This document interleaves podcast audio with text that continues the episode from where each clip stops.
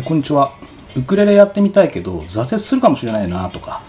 いきなり何枚もかけるのちょっとねとか、まあ、そういうふうにお考えの方少なからずいらっしゃると思います。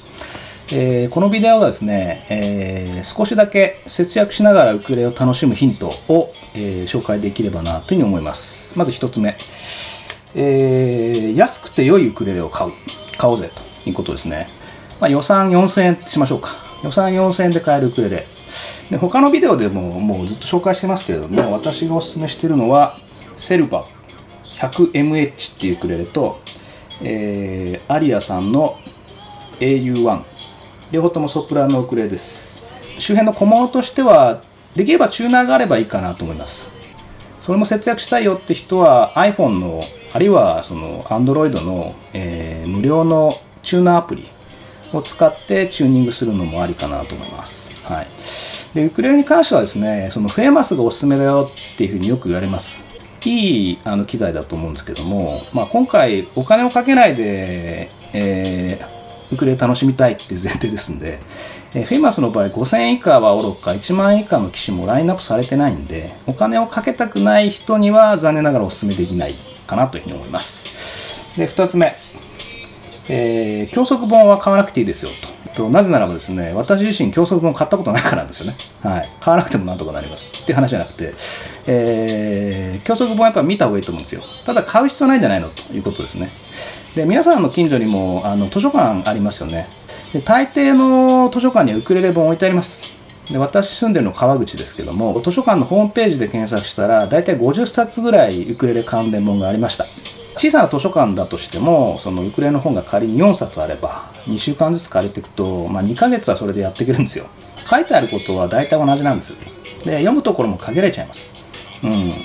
なので本当に競争本がいるかどうか自分買ってでも持っときたいなって思うかどうかは図書館で借りてみて、えー、その上で判断してみればいいかなと。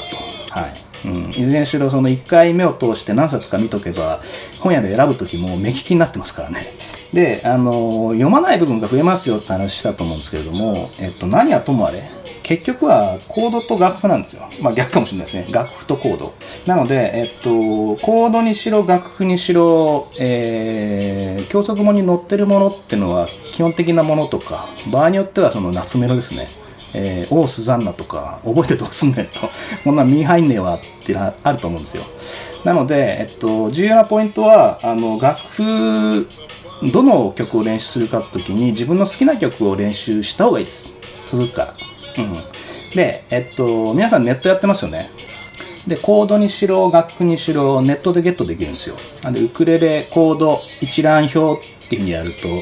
えー、いろんな型が作られたコードの一覧表が出てきますよね。うん、なので、えっと、自分の見やすいなと思ったコードの一覧表を、えプリンターで印刷して何枚かね印刷して、え机の前にこう貼ってみたり、え楽譜と一緒に挟んでおいたり、えウクレレのバッグに、え入れておいたりなんていう風にすればいいかなと思います。で楽譜もですね日本だと楽器 .me とか、え j-total えー、u-fret 洋楽だったら、えー、ultimateguitar.com とか e コード e コーズか。E コーズ .com っていうようなサイトがあります、えー、パソコンで印刷して、えー、同じくパソコンで印刷したコードと付き合わせてこう練習していけばいいっていうことでこれお金かかんないですよねまあ紙代かかるかもしれないですけどまあ大したことないだろうと、うん、で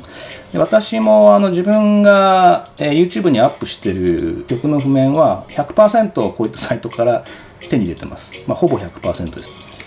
で、最後4つ目なんですけども、何かと役立つ YouTube ってことで、まあ、いろんな人の演奏を見たり聞いたり、場合によってはウクレレじゃなくて、えー、ギターの弾き語りとか、ピアノの弾き語りなんて見るとすごく参考になると思います。個人的にはギターの弾き語りのビデオを一番よく見てますね。こうネットで見て、あ、こういう風に弾いてみようって思いながらこう曲に合わせて練習するっていうのが一番いい練習じゃないかなと思います。うん。であとはその YouTube、あの、なんでしょうね。見るだけじゃなくて、私みたいにこうアップしていくって楽しみ方もあるんですよね。録画したビデオをこう見直してみるっていうのも、まあ、練習になると思いますし、えー、基本的にその YouTube はあの上げたらみんな見えちゃうって思うかもしれないんですけども、えー、と段階が選べます。えー、自分しか見れない非公開、え、友達だけに見せたい限定公開で世界中の誰でも見れますっていうのが公開弾き語りといえどもビデオで3分撮ったら、まあ、300メガくらいのファイルになるんですようん、それをその、まあな、いっぱい撮ってパソコンに入れたらすぐ容量なくなっちゃうじゃないですか。なので YouTube を上げたらですね、えー、パソコンのファイル消しちゃってます。なので、その、私のビデオの保存先は YouTube なんですよね。自分が上げたファイルは、えー、MP4 のファイルでダウンロードできるんですよね。うん。なので、なんでしょう。